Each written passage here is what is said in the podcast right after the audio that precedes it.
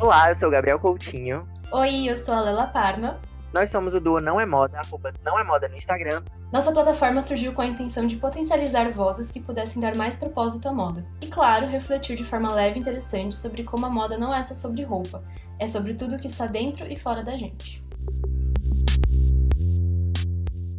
Oi, pessoal! Hoje a gente tem uma convidada muito querida com a gente hoje, que é a Julia Codonho. Ela é professora de moda e trabalha com sustentabilidade, auxiliando negócios de moda a aderirem à sustentabilidade e falarem dela também. Seja muitíssimo bem-vinda, muito obrigada por estar aqui com a gente. Se apresente. Ah, eu que agradeço pelo convite, pelo espaço, pela troca. Muito, muito bom estar por aqui. Bem-vinda, Ju. Muito bom a gente estar conversando aqui nessa sexta-feira. É, a gente sempre começa os nossos episódios fazendo uma descrição de como nós somos e de como está a cidade onde a gente mora. Bom, eu sou o Gabriel, eu tenho 25 anos, moro em Fortaleza, Ceará. Aqui está um dia bem ensolarado, bem quente, como, como costuma ser. Eu sou um homem branco, de 1,80m, cabelos pretos. Estou usando uma blusa amarela com uma frase vermelha. E é isso. Bom, eu sou a Lela, eu tenho 19 anos, sou uma mulher branca, eu tô em São Paulo, então tá bem frio, tô usando um moletom preto e eu tenho os cabelos escuros. Antes era, para quem já ouve a gente há um tempo, antes meu cabelo era comprido e azul, agora ele tá curto e cinza, tô com as pontas cinzas. Eu uso óculos e eu tenho uma franjinha cortada na altura da sobrancelha. Bom, eu sou a Júlia, eu falo de Jundiaí, são Paulo, é uma cidade a uns 20 minutinhos da capital. Estou ficando mais por aqui por conta da pandemia. Quase não tenho ido a São Paulo, infelizmente, ou para qualquer outro lugar. E, bom, sou uma mulher branca, tenho os cabelos mais ou menos um pouco acima, assim, do, do, do, do seio, um pouco abaixo do ombro, digamos assim. Estou me adaptando, na verdade, porque eu cortei há pouquíssimo tempo. Tem os cabelos mais claros nas pontas, mais loiros, levemente ondulados, e estou vestindo uma blusa na cor vermelha essa semana, preferencialmente. Então, Júlio, eu acho que a gente pode começar falando justamente dessa tua atuação como mentora de negócios de moda, falando sobre essa tua relação com a profissão, com a sustentabilidade, essa relação entre moda e sustentabilidade. Como foi que começou, como foi que tu foi inserida nesse nicho de mercado? Vamos lá. Bom, é, acho, eu sempre gosto de dar uma contextualizada, até para todo mundo conseguir entender um pouco como que eu cheguei aqui, como que hoje eu consigo unir tudo isso e, enfim, apresentar meu trabalho de alguma maneira. Eu, a minha primeira formação, na verdade, foi em comunicação, então eu brinco aí que eu ajudei a colocar muito produto no mundo, né? Colocar muita coisa que as pessoas não precisam no mundo. E me formei na época em que a publicidade era, enfim, tida como uma coisa muito diferente do que é hoje, né? Era muito massificada, muito mais massificada. E comecei trabalhando no mercado tradicional, né? Passei por algumas grandes empresas daqui do Brasil, o que foi muito bom, porque me fez compreender muito bem como tudo isso funciona e como que a gente pensa o mercado, pensa essa relação é, da própria moda. Eu trabalhei muito tempo no setor de calçados, né? Não tanto no setor de vestuário, mas o ritmo, aquela coisa muito frenética, né? E, e, aquela coisa de 20 lançamentos no ano, né? Aquilo já existia. E eu confesso que naquela época eu achava que era aquilo que eu ia fazer para o resto da vida, enfim. E aí as coisas foram se transformando. Eu também tinha ali uma oportunidade de trabalhar com desenvolvimento de pessoas, que foi quando eu me encontrei aí nessa relação da educação. E aí uma coisa foi puxando a outra, depois passei a dar aula, e aí fui buscando outras formações, acabei é, me, me profissionalizando dentro da moda, né, ainda mais, digamos assim, e foi exatamente por conta dessa interface com a educação que eu comecei a, a me interessar, digamos assim, né, a ter esse contato com a sustentabilidade, né, nessa sensação de nessa busca mesmo de trazer algo mais substancial, porque eu falava, gente, não é possível que é só isso que a gente tem para falar, né? Que é todo semestre a mesma coisa, busca de inspiração, criação, venda, né? Não é possível que, que só isso basta, né? E aí foi quando tudo isso começou a acontecer e eu comecei a, a entender como que a sustentabilidade ela realmente podia ser muito mais horizontal, né? e, e, e permear toda essa relação de como a gente pensa o mercado de moda. Enfim, hoje sigo dando aula e aí tive também é, esses insights e até por uma questão de oportunidade de como as coisas foram acontecendo, é, ter essa interface, esse contato com pessoas que estavam empreendendo dentro desse universo. Muito se veio por conta da sala de aula, né? De uma maneira muito prática, do tipo, ok, acho que é isso mesmo que eu quero fazer, então como é que a gente faz isso acontecer? E aí começaram a acontecer esses processos é, de mentorias, né?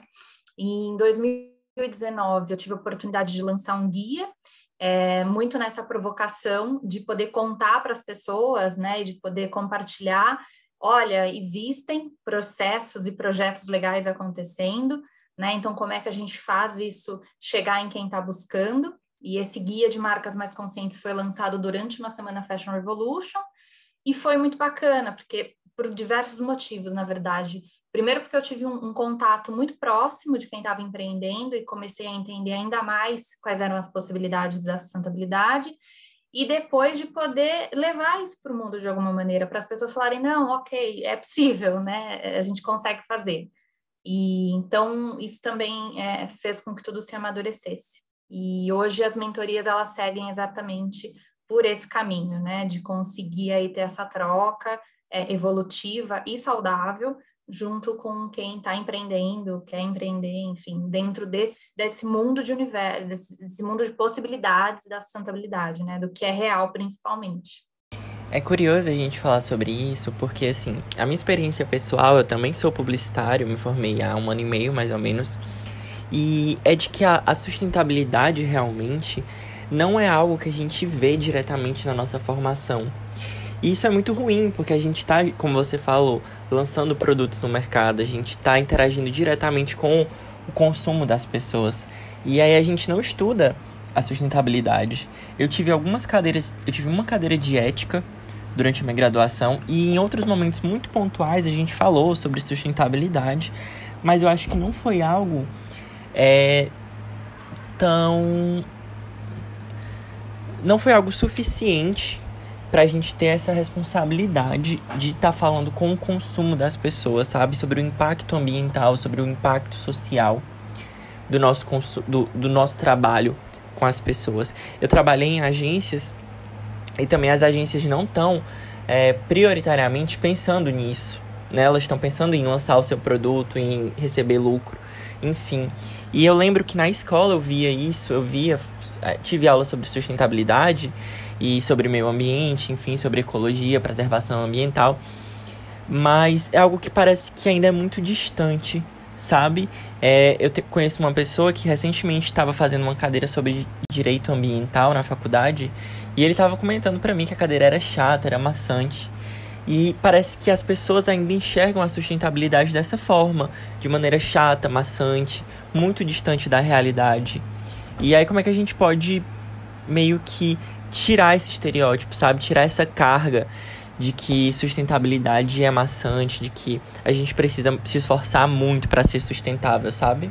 É, eu tava lembrando também, igual o Gabi falou, eu estudo design de moda, vou me formar agora esse ano, então eu fiquei pensando, lembrando muito de como era no começo, quando eu não tinha essa mentalidade que eu tenho hoje, de como a gente na faculdade a gente aprende a coleção, atrás de coleção, atrás de coleção e um monte de roupa e Assim, eu lembro que eu tive contato com a sustentabilidade no segundo semestre, que foi inclusive com a Heloísa Artuso, que ela é diretora educacional do Fashion Revolution. Mas era assim, era uma coisa muito focada no design, no geral, assim, a gente nunca teve nada muito profundo na moda. Então, é muito louco mesmo pensar como que essa a educação que tem uma, um impacto tão grande na gente, né, acaba tendo essa uma, essa mini falha, assim, digamos assim. Porque não sei se são em todas as faculdades, né?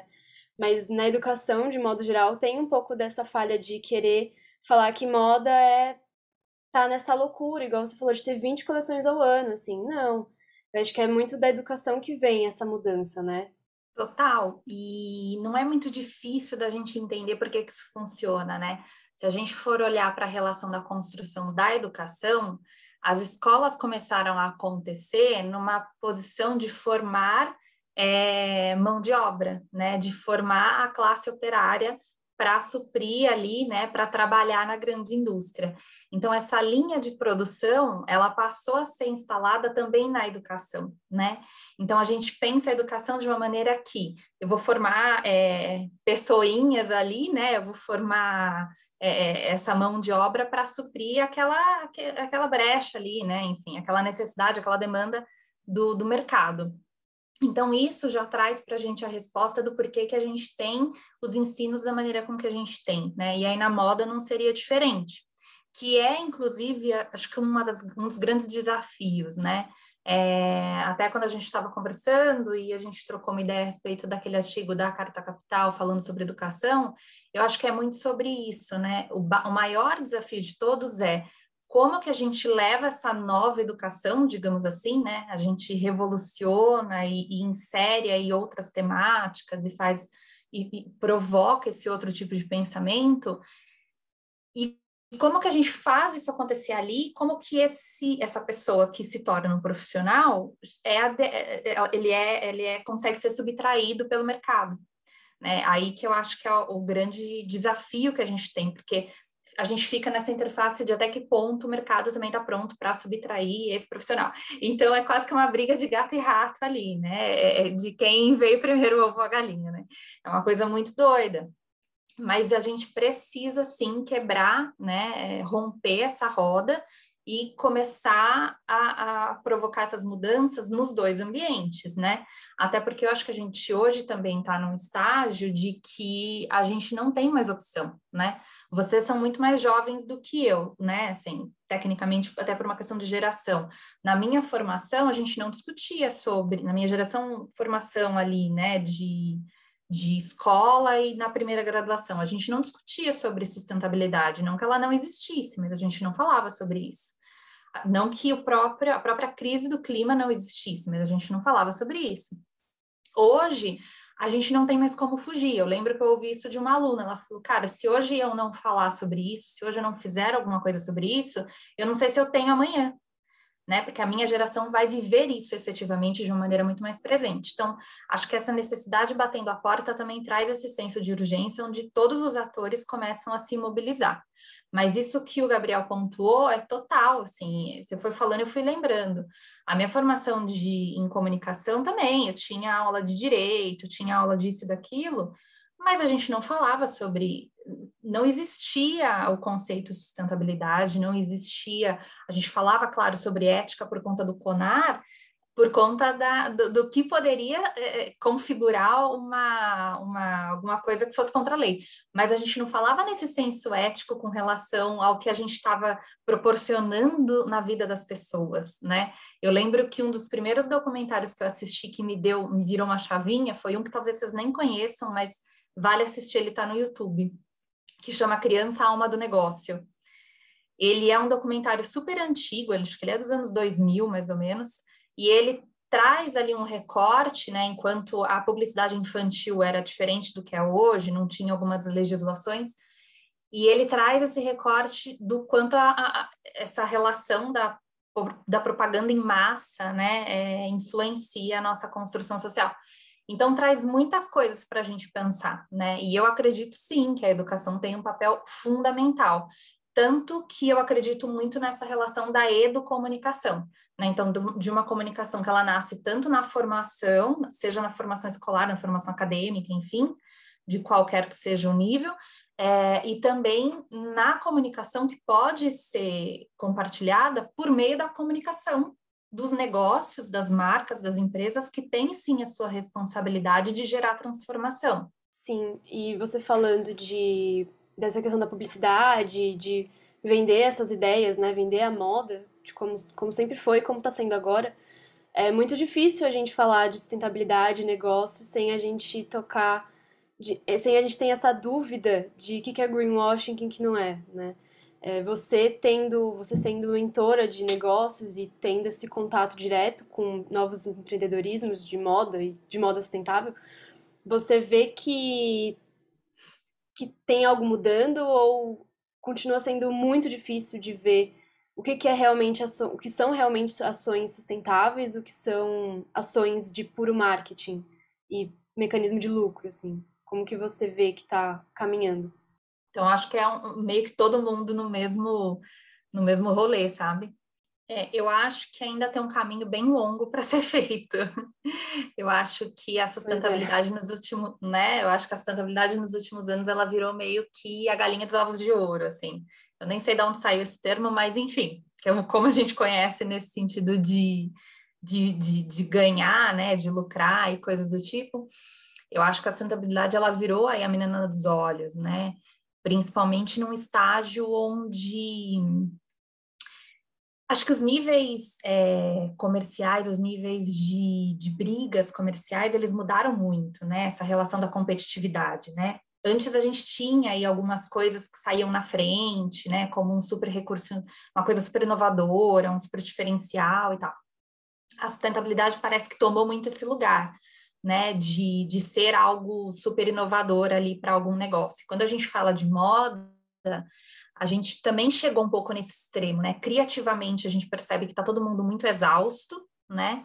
Eu acho que nunca a gente viu tanto aquela, aquele conceito do nada se cria, tudo se copia, né? A gente chegou numa exaustão, até por uma questão do, do frenesi, né? Do, do, dessa, dessa intensidade produtiva, onde a gente não tem mais tempo para o ócio criativo ou buscar outros insights, enfim. Então, a gente começa a usar mecanismos aí de, de defesa, né, para conseguir barganhar. E a sustentabilidade acho que vem ocupando esse espaço. Eu acho que a gente tem, sim, algumas práticas acontecendo é, muito conscientes por parte de algumas marcas e empresas para tentar ser um mecanismo comercial, de fato, uma ferramenta de faturamento. Eu acredito que a gente tem assim, não, não, não gosto da romantização de todos estamos dando as mãos e estamos transformando e tudo mais. Eu acho que isso é um pouco perigoso. Não que isso invalide as ações que estejam acontecendo, tá? Eu acho que na mesma proporção a gente, não sei se na mesma proporção, mas a gente tem em alguma proporção ações muito boas também acontecendo. Né? E, e, eu acho que tem aí um levante, né, que provoca isso. Então a gente tem hoje essa relação com as redes, ao mesmo tempo que as redes, né, de uma maneira geral, como a gente vivencia, né, as redes sociais, elas trazem uma, um ponto muito delicado, que é o da, do prazo de validade, né, porque tudo explode muito rápido, mas também dura muito pouco, né? Então a gente tem aí essa dificuldade de aprofundamento, né, de discussões e tudo mais. Então, isso é bom e ruim, porque ao mesmo tempo que isso traz uma exposição muito grande, a ponto de falar, ó, vamos mudar, porque se a gente não mudar, não vai rolar, a gente também não tem esse tempo de discussão e de amadurecimento para que de fato essa mudança seja um pouco mais interessante, né, um pouco mais consistente e tal. Mas eu, o que, que eu percebo? É uma coisa que eu estava até conversando essa semana. É, eu acho que para quem está nascendo, né, para as pequenas e médias marcas, eu já vejo mais legitimidade nesse discurso. Né? Principalmente porque esse discurso provoca mudança no em torno delas mesmas.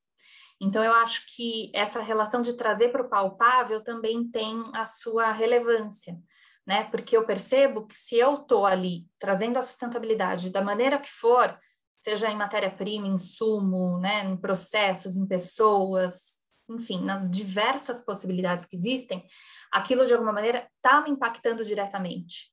Né? Quando a gente fala em grandes negócios, isso já é um pouco mais difícil, nem sempre quem tem o poder da decisão ali de, de alguma ação é quem está sendo impactado primeiro, né? Então, acho que essa proximidade também faz as coisas acontecerem de forma diferente. Mas, claro, eu acho que a atenção ela tem que estar a todo momento, né? Com muito cuidado. E acho que a gente precisa melhorar muito o discurso da sustentabilidade, o discurso, os debates, a maneira com que a gente fala sobre sustentabilidade, para que esse assunto que você colocou, Rafa, é, faça sentido. Como é que chega do outro lado? Né? Como que a gente faz com que mais pessoas compreendam sobre isso? Porque a gente está falando, se a gente olhar só a nível Brasil, de um país imenso, com acessos muito diferentes e com falta de acessos muito diferentes, né? Com uma desigualdade extremamente é, grande. Então, como que a gente faz esse discurso fazer sentido para quem está do outro lado? porque agora a gente começou a perceber que aquele discurso raso de cinco itens para você ter na bolsa não faz sentido. Não é isso que vai salvar o planeta necessariamente, né? Não é você só não usar a sacola de plástico e uma eco bag que vai fazer a mudança que você precisa ver acontecer. É também, mas é um pouquinho mais do que isso. Então, eu acho que a gente precisa otimizar um pouco mais essas coisas. Sim. Não, e é, total. É engraçado que esses dias eu vi várias marcas lançando suas coleções. A gente até postou no Twitter, né? Coleções muito grandes, com muitas peças e são marcas que se dizem comprometidas com sustentabilidade, enfim, marcas muito influentes. E aí eu fiquei parando para pensar justamente sobre isso. Assim, é, existe uma, uma relação entre essas coleções muito longas, muito, com muitas peças e esse, esse discurso de sustentabilidade. Outra coisa que eu até abri aqui o, o site para dar uma olhada foi o site da Renner, porque recentemente eu vi alguns influenciadores que, assim, eu dou muita credibilidade, que são micro-influenciadores, trabalhando com a Renner e falando sobre aquela etiqueta RE da Renner, né, que é a moda responsável, que eles falam sobre fio, re... fio reciclado, é algodão responsável, produtos menos impactantes, enfim. E eu acho que quando o consumidor vai numa loja e vê todas essas etiquetas responsáveis, ou quando ele recebe a informação de um influenciador que ele acredita falando sobre isso, ele se sente mais incluso nesse movimento de sustentabilidade e ele se sente menos culpado em estar comprando também. E eu tenho um pouco de receio nisso, sabe? Nessa ausência de culpa na hora de comprar. Porque eu acho que a pessoa acaba consumindo em grande, grande quantidade de produtos, porque acha que está consumindo de maneira sustentável, ou acaba é, pagando numa fast fashion, e a gente sabe da lógica da fast fashion de não ser necessariamente sustentável. E aí como é que o consumidor ele, ele se encontra no meio disso, sabe? Ele recebe uma informação, mas nem sempre a informação é verdadeira, ou nem sempre o que ele, a, a finalidade que ele quer com aquilo é atingida, sabe? É, eu acho que fica muito confuso para a cabeça do consumidor tantas informações sobre sustentabilidade e tantas marcas dizendo que são sustentáveis hoje. E principalmente tendo essa questão que você falou de é, realidades diferentes, né? A gente não é moda, a gente sempre tenta trazer que não tem uma receita de bolo para sustentabilidade, né? É uma questão totalmente muito mais ampla do que só falar ah, algodão reciclado, algodão orgânico. Então acho que existe muito isso também que o Gabi falou de, de como a pessoa em, em níveis diferentes vão receber isso, né? é muito louco a gente pensar, principalmente, quão é, igual você falou, a desigualdade é enorme aqui no Brasil, né? Então como que a gente vai levar essa informação de forma consciente mesmo, de forma responsável. Eu tava até lembrando aqui de uma direct que a gente recebeu de um seguidor falando que ele trabalhou em uma grande rede de fast fashion, não é a Renner, é uma outra grande rede de fast fashion, que estava trabalhando muito a questão da sustentabilidade, fazendo muita propaganda, postando no Instagram e, e colocando etiquetas sustentáveis, mas que na prática, dentro da loja, nada disso era verdade, assim, ele se sentia super mal nessa, nesse conflito, né? Ele se sentia conflituoso dentro desse dentro dessa lógica, porque as coisas não se encaixam mesmo, né? É. Eu acho que a gente passou bastante tempo. São muitas questões, né? Eu confesso que eu fico sempre assim, permear, permeando em todas elas, assim, eu fico sempre transitando. A gente passou bastante tempo é, com aquela relação do, do mercado ou das marcas colocando toda a culpa no consumidor, né? Ah, o consumidor que tem aí o dever da carteirada, é o consumidor que vai determinar, que vai nivelar e tudo mais. E durante algum tempo eu também acreditei um pouco nisso. Não é que eu não acredite, eu acho que, claro, né, a gente tem aí uma quantidade de pessoas que, né, o coletivo faz sim a transformação e tal. Mas eu acho que a gente deixou durante muito tempo esse discurso muito raso, né, onde parecia que ah, se o consumidor não está me cobrando, eu estou aqui, ó, estou fazendo o meu negócio e está tudo bem, né? E a gente colocou aí mais uma responsabilidade em quem está do outro lado, né? Sendo que essa responsabilidade sempre foi em quem está proporcionando a oferta, né? Em quem está desenvolvendo, até porque tem aí é, é, tem capacidade humana, financeira para conseguir gerar alguma transformação. Então, eu acho que romper esse ciclo é uma coisa importante, uma coisa que a gente precisa começar. Segundo, é, é, que a gente entender essa relação de como chega do outro lado, como vocês bem colocaram, né? Então, entender que para determinados grupos de pessoas a minha comunicação vai ter que ser muito diferente, né? Afinal de contas, não dá para eu falar o que eu falo dentro de uma certa bolha ali, no sentido de não, tudo bem se você escolher, né? Primeiro que você já começa do pressuposto que a pessoa pode escolher comprar isso ou aquilo, né? E aí, tudo bem se você preferir escolher essa camiseta aqui de algodão orgânico e não sei o que, desenvolvida assim, desenvolvida assado por 300 reais, no sentido de ter, sim, uma justificativa do custo por conta dos processos, é, e não essa aqui de R$29,90, de R$19,90, que você não sabe de onde veio.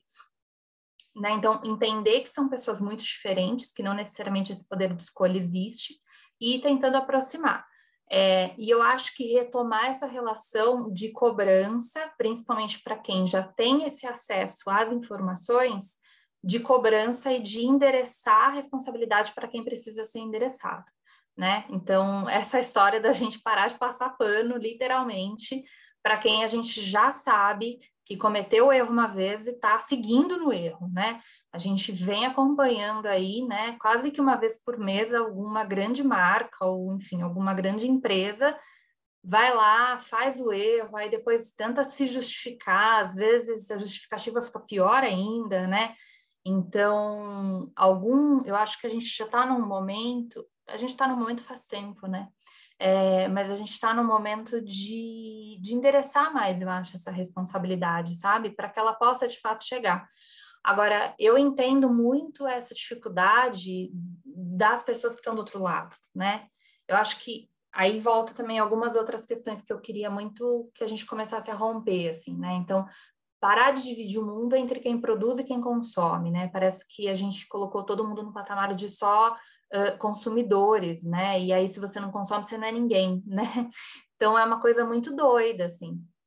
E aí, eu acho que a gente se olhar mais enquanto gente, enquanto pessoas, e aí entender como que essa responsabilidade do consumidor vai funcionar, porque senão também a gente deixa, a gente distancia ainda mais o discurso, né? Porque parece que assim, ó, você vai comprar, então toque a sua cartilha, tá? Você vai ter que estudar isso daqui antes de fazer qualquer compra.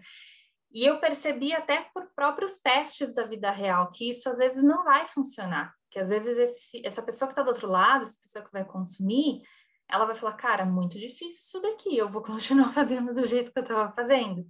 Então, eu, eu acho que ainda volta aquele lance que a gente comentou: precisa fazer sentido para quem está do outro lado.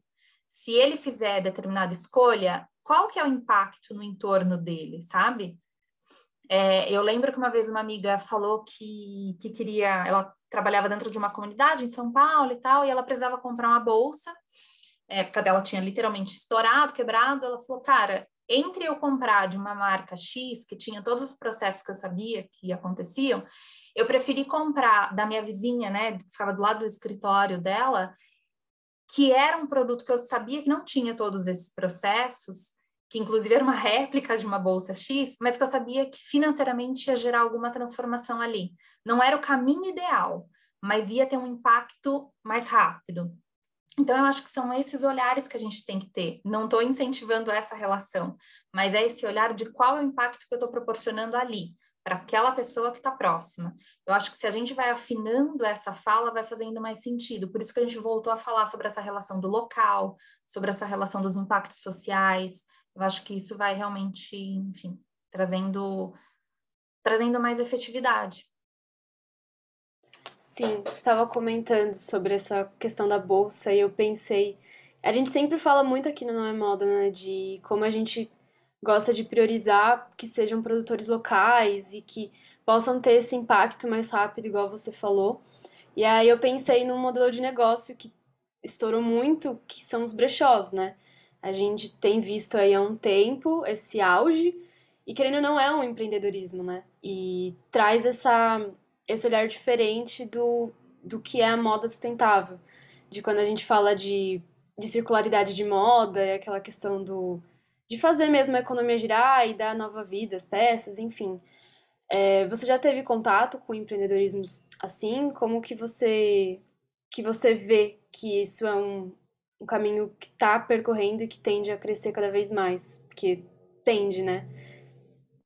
Sim, E além do, dos brechós, assim, a gente está vendo muito boom de é, aluguéis de roupa, de trocas de roupa, Nossa, né? sim, E eu acho isso muito interessante. Eu acho que precisa mais de uma conscientização do consumidor, porque eu acho que o consumidor brasileiro ele ainda tem muito a ideia de que ele precisa possuir a peça. A peça precisa ser dele, enfim, por diversas, diversas razões, a peça precisa ser nova e precisa ser dele. Eu acho que se a gente começa a conscientizar e mostrar que tudo bem a peça não ser sua, ser temporária e ser de segunda mão, a gente caminha para uma sustentabilidade que é mais acessível, que é viável. Hoje em dia tem brechós tanto físicos quanto online, assim, eu acho que é muito mais fácil acessar brechó do que era, sei lá, 15 anos atrás. Mas eu acho que a gente precisa se conscientizar também nessa coisa do nosso pensamento quanto à roupa, né? Super, a gente tem que fazer uma mega desconstrução, assim, né? Essa, essa síndrome de vira-lata que a gente fala, né? De olhar para o que é de fora, Sim. que é sempre melhor, essa relação colonial, né? De, enfim, a gente buscou referências por muito tempo fora. Hoje a gente está, acho que um pouco mais adepto, né? A inspirações nacionais e tudo mais. E, bom, eu gosto, eu sempre fui muito consumidora de brechó, então para mim sempre foi uma coisa natural. Eu sempre gostei da relação do brechó no sentido de exclusividade, assim, de serem peças legais, interessantes, a relação do acesso com relação ao custo. Então, sempre foi uma experiência muito legal. Mas eu acho que a gente tem ainda, né, toda essa relação de romper esse estigma, que são produtos usados, ou, enfim, ai, de pessoas que já foram, né? Tem, to, cada, tem vários estereótipos aí, né, que foram embutidos no mercado de segunda mão. Eu acho que a gente tem um progresso muito significativo. Eu, curiosamente, estou tendo prazer, assim, de cada vez mais ter, ter contato com esse universo, de mentorar é, empresas de, de second hand, né, de mercado de segunda mão, brechó, qualquer nome que seja, né, que a finalidade é quase sempre a mesma.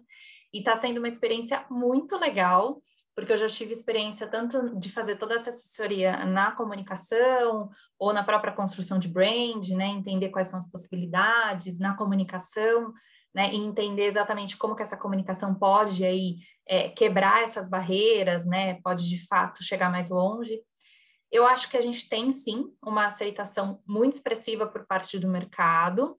Acho que a gente tem que olhar para questões práticas do tipo, a gente tem muita roupa pronta no mundo, né? A gente tem aí estimativas de cerca de 150 bilhões de novas peças sendo produzidas anualmente. Então a gente tem roupa pra caramba. Aí eu acho que a gente tem as, os dois lados. A gente tem o fator sustentabilidade de dar vida longa ao que já existe, né? Diminuir a produção de insumos e produtos novos, enfim. Mas a gente também não pode esquecer que o mercado, enquanto modelo socioeconômico, ele é feroz, né? Então a gente também olha ali e fala: opa, tem um monte de produto ali ocioso, vamos fazer negócio, né? Então a gente tem sim os dois, os dois, os dois, dois aspectos. A gente tem, se não me engano, a gente tem poucas pesquisas aqui no Brasil com relação ao mercado de segunda mão, né? Mas a gente tem algumas enfim, alguns insights que andaram acontecendo, principalmente por conta da pandemia, de uma crescente de brechós exatamente como uma forma de fonte de renda, né? Do tipo, já tenho aquilo ali, vou tentar fazer dinheiro até para poder, poder sobreviver, né? Não tanto relacionado ao propósito em si. Mas acho super positivo, acho que a gente tem sim, e acho que olhar também para o mercado de brechós não só como uma forma de vender produto que já existe, mas também como viabilizar outras coisas. E principalmente ter um olhar muito mais amplo para serviços, né? Porque se a gente também está falando de uma coisa mais disruptiva, de uma transição, principalmente que é o que a gente mais precisa hoje, é a gente parar de ficar só nessa esfera material, produto físico, e também como que a gente pensa em gerar outras formas de negócio, né? Então, eu acho que o mercado de segunda mão ele traz exatamente toda essa janela aí para gente, sabe? Júlia, eu fiquei com uma questão na cabeça quando você falava sobre mercado, porque você dá mentoria para negócios de moda. E eu acho que a, a, gente ainda vê muito a questão da sustentabilidade como um diferencial de marketing quando a gente apresenta para as marcas. Como é que a gente consegue apresentar a sustentabilidade para uma marca para que isso seja um diferencial mercadológico mesmo, assim, que envolva o lucro, que envolva o investimento da marca, enfim. Como é que é essa conversa com o dono de marca, sabe?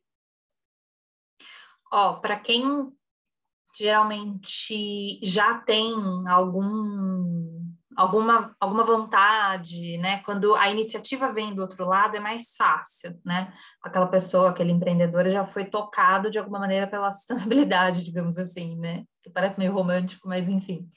Ele já, já tem algum conhecimento ali e ele quer se aprimorar, entender como que aquilo pode fazer mais sentido normalmente, pelo menos do, do que eu tenho tido de contato, enfim, do, dos trabalhos que, que acabam rolando, é muito genuíno. Você percebe aquela vontade, você percebe aquela até, essa, até um certo desespero no início, né? De nossa, eu não sabia que tinha todas essas possibilidades e, e como eu estou fazendo errado, ou o que, que eu posso mudar, enfim. Então, é muito bacana, e aí a gente vai permeando, e é um trabalho super coletivo para entender o que, que é possível. É, eu acho que nos últimos anos o que eu venho trabalhando muito é na relação da, do que é de fato possível e real, não é necessariamente o necessário para a emergência que a gente vive, mas a gente entende que é melhor fazer o possível do que às vezes ser tomado pelo desespero e não fazer nada. Agora, quando a gente fala sobre, enfim, outras empresas, empresas maiores, em que de repente a gente faz o, o processo contrário, né? Ou que, enfim, começa como um trabalho tradicional, digamos assim, de comunicação ou de mentoria, principalmente voltada para comunicação, no meu caso, e a gente começa a falar sobre sustentabilidade, eu sinto algo muito próximo com o próprio com a própria relação de consumo, né? De e tentando entender como que aquilo vai de fato gerar um impacto positivo para aquele lado. É claro, quando a gente está falando de negócios, é muito difícil você desassociar o fator faturamento, né? O fator lucro, do tipo, o que, que essa mudança vai me trazer? E geralmente esse trazer é a lucratividade mas eu acho que também é esse papel de, de mostrar todas as outras oportunidades que existem ali, né? Principalmente na relação de desenvolvimento social. A gente percebe que nessa relação de desenvolvimento social tem um impacto bastante significativo. Né? E, claro, assim, eu não morro de amores e não acho que a gente está num, num modelo socioeconômico, enfim, é, interessante. Acho que a gente chegou no ápice assim de muita coisa que precisa ser modificada. Mas o fato é que a gente ainda está nele, que a gente ainda tem a moedinha chamada dinheiro, que controla as coisas.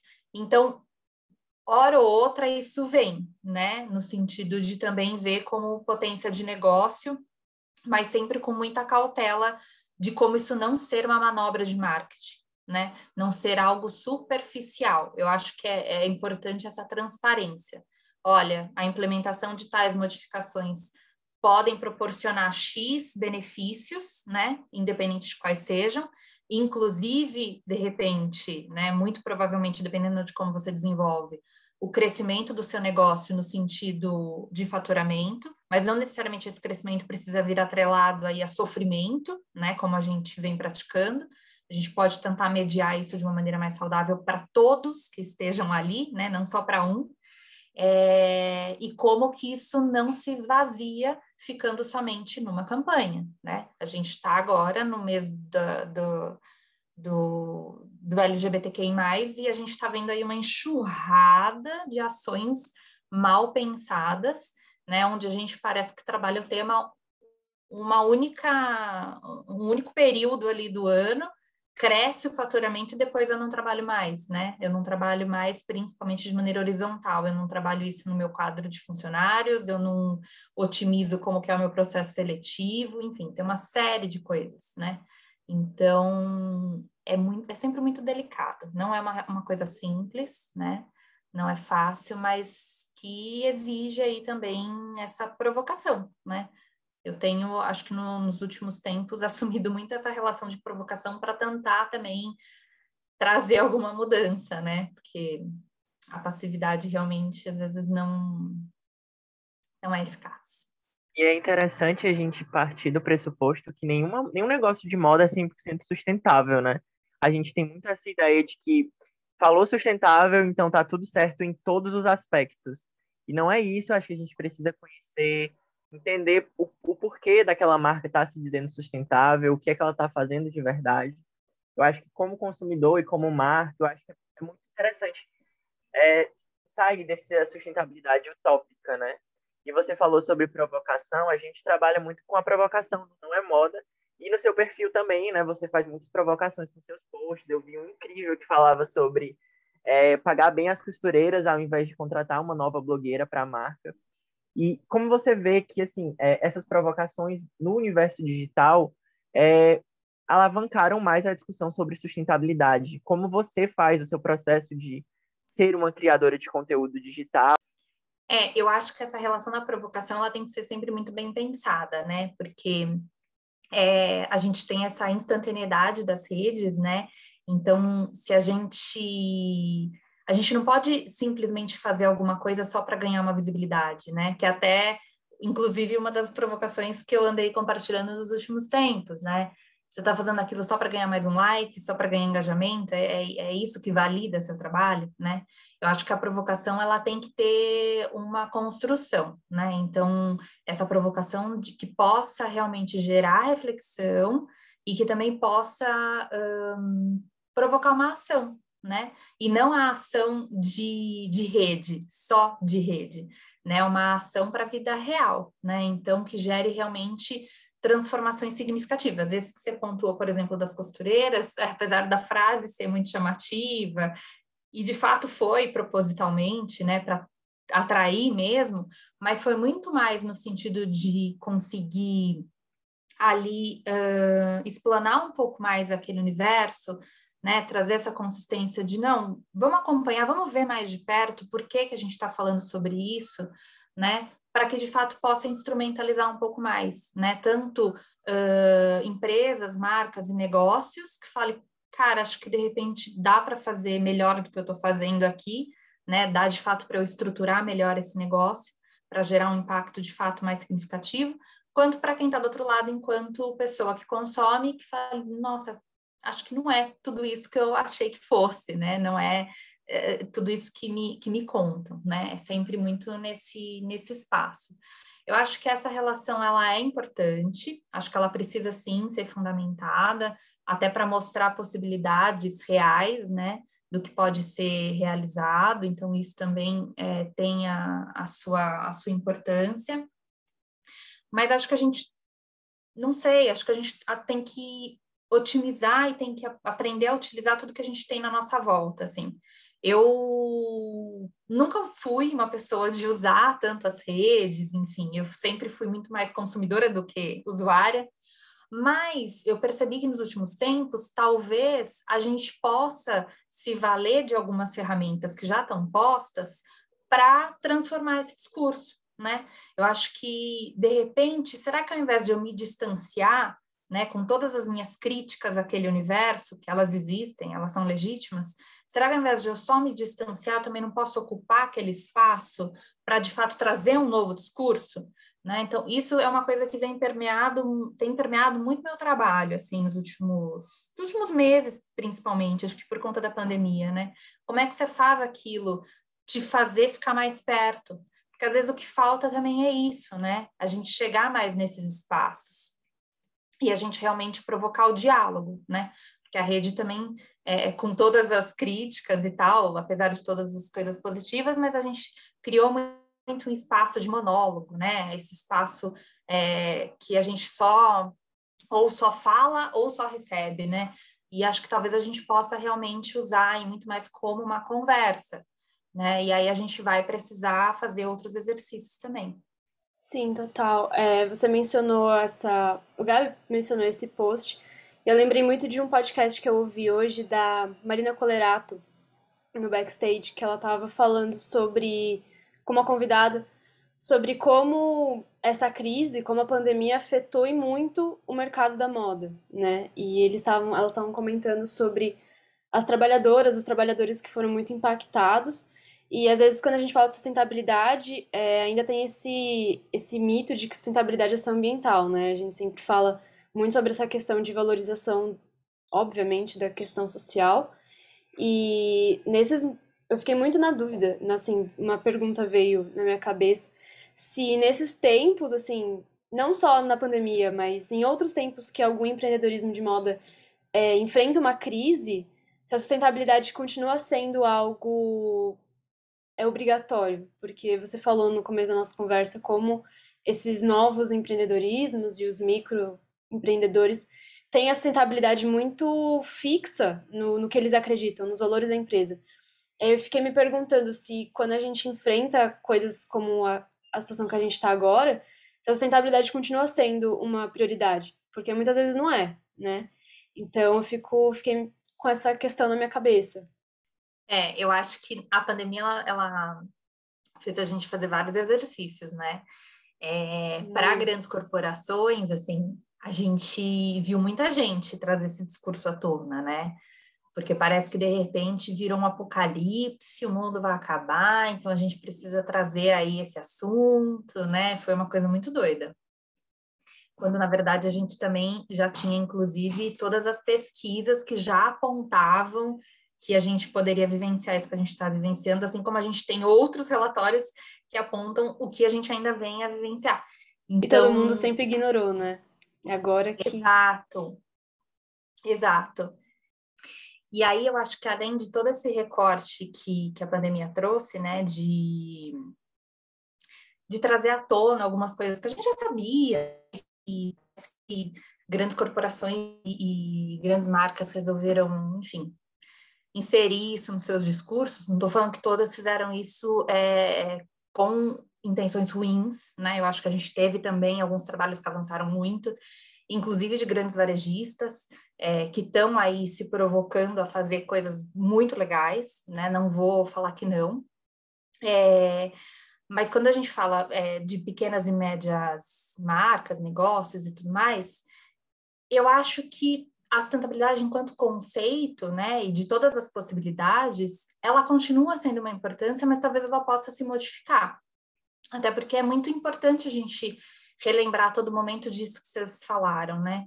De que a, a, a sustentabilidade ela tem muitas possibilidades, né? A gente ainda não vive num estágio onde a gente vai conseguir trabalhar com algo 100% sustentável, né? Se a gente pensar que abrir um negócio, colocar mais um produto no mundo, já é por si só insustentável, porque a gente está causando algum impacto de alguma maneira, por melhor que aquilo seja, né? Está provocando um impacto. Então, é sempre um alinhamento tênue, assim, é sempre muito delicado falar sobre sustentabilidade, né? Então, eu acho que a gente pode se valer de todas essas possibilidades. E aí, quando a gente fala sobre abrir mão ou não, eu acho que depende muito de, de muitos recortes, né? Então, por exemplo, se é uma marca que está trabalhando com materiais, né, com insumos de menor impacto, a gente sabe que tendem a ser insumos também de um valor agregado normalmente maior, né, porque a gente tem aí outros processos, outras demandas e tudo mais. Então, talvez isso gere sim algum impacto durante aquele processo talvez ela precise em algum momento entender como que ela vai fazer isso daí funcionar, se ela vai continuar podendo comprar esse determinado material, se ela vai ter que substituir, se isso vai gerar um acréscimo no valor do produto final, se isso vai diminuir a venda, enfim, são muitas as contas para se fazer. Mas às vezes é um, uma marca, enfim, uma iniciativa que não, ela não consegue ainda trabalhar com uma matéria-prima de menor impacto, né? Aí ou ela vai tentar trabalhar com um, algum material que já existe, né? Então, eu trabalho, por exemplo, com uma marca que é incrível, ela ainda não consegue trabalhar com matérias-primas mais sustentáveis, é, mas ela trabalha muito com matéria-prima excedente, que a indústria está descartando. E ela faz um trabalho social incrível com a ocupação na, em São Paulo. Então, eu acho que é isso, sabe? Em, em, o que, que você pode fazer, né? Então, de repente, é, você não consegue usar todos esses insumos, mas você consegue desenvolver um trabalho social incrível, super bacana, você consegue é, transformar né, a vida de algumas pessoas que estão ali, não importa se são uma, duas, dez pessoas, né? Mas você está gerando uma transformação ali, você está gerando uma independência, você está tá modificando algo, né? Você está levando alguma coisa positiva. Então, eu acho que a gente começa a se apegar nesses fatores, sabe? Então, a gente começa a entender que não, não existe a sustentabilidade ideal, não, não sei nem se um dia ela vai existir ainda, né? Eu acho que ela é assim um rumo de coisas que a gente pode pensar em fazer, né? É um fio condutor, mas entendendo que é um processo longo, não é de uma hora para outra, né? Tá todo mundo meio que tentando entender como as coisas vão funcionar. E acho que principalmente o que, que você pode fazer hoje? Ah, o que eu posso fazer? Eu estava até falando com ela é dona de um brechó e a gente estava falando muito sobre essa relação de possibilitar a educação, né? É, como que a gente podia fazer. E aí a gente estava começando a desenvolver ali um processo educacional interno, montar uma, uma, uma biblioteca, digamos assim, um espaço de estudo e tudo mais, para que ela pudesse oferecer para os funcionários, é, para os funcionários, já é uma terminologia que a gente pode abolir também, né? Para essa relação de todo mundo que está ali junto com você, que está colaborando com o seu negócio. Então, como é que essas trocas podem acontecer? Eu acho que a gente pode pensar que isso também é sustentabilidade de alguma maneira, sabe?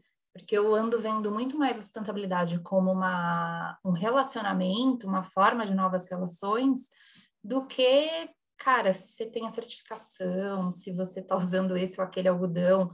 Claro, isso é super importante, né? Mas não é só isso. Eu acho que é, é, nessa tecla que a gente precisa bater um pouco, sabe? Não é só isso que vai se valer.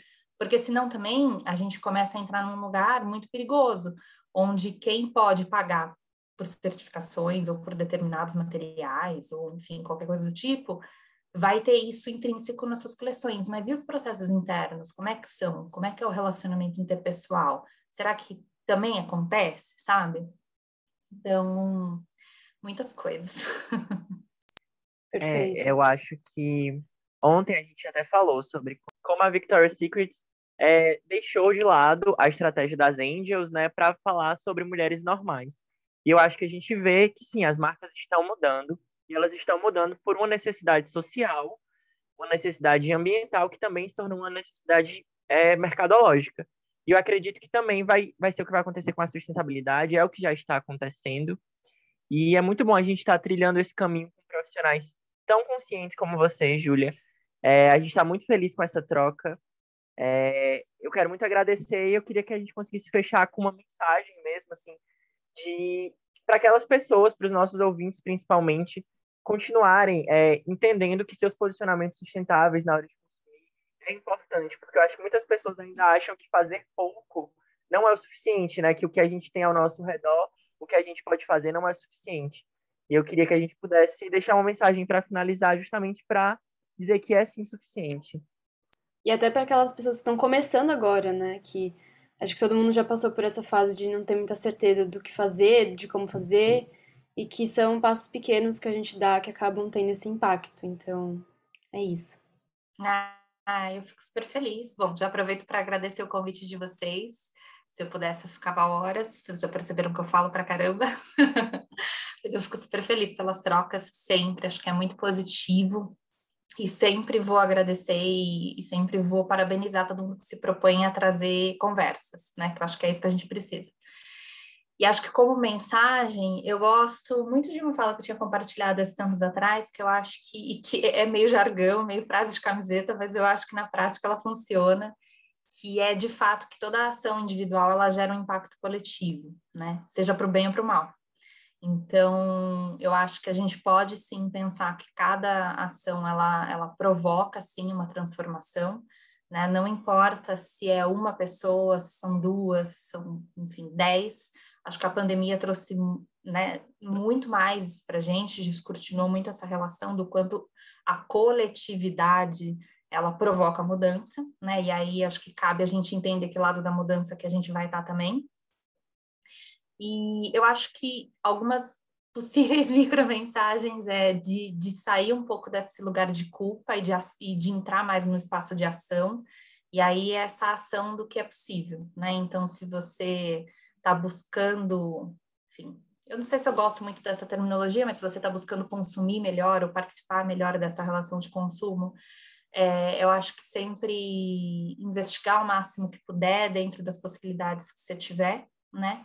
É, se atentando muito ao que você está é, investindo, né? O, o, seu dinheiro, a sua moeda, o seu tempo, o seu like, o que quer que seja. E enquanto empreendedores, faça o que for possível, mas faça, né? Enquanto empreendedores, eu acho que essa responsabilidade ela aumenta um pouquinho, sim, então, se instrumentalize para conseguir fazer melhor, principalmente se a gente está falando sobre moda, eu acho que a gente precisa fazer muito melhor do que a gente vem fazendo, né? E, enfim, se estou por aqui, super agradeço. E Obrigada é isso, a você. É Foi isso, Júlia, muito obrigado. Pessoal, sigam a Júlia no Instagram, é Júlia Codogno. A gente vai deixar na descrição do episódio e também o projeto Sim. dela, que é o Ré.tecendo. A gente também vai deixar na descrição do podcast. Obrigada, Júlia. Obrigada, Ju. Foi tudo. Muito obrigada. Imagina, eu que agradeço. Obrigada, gente.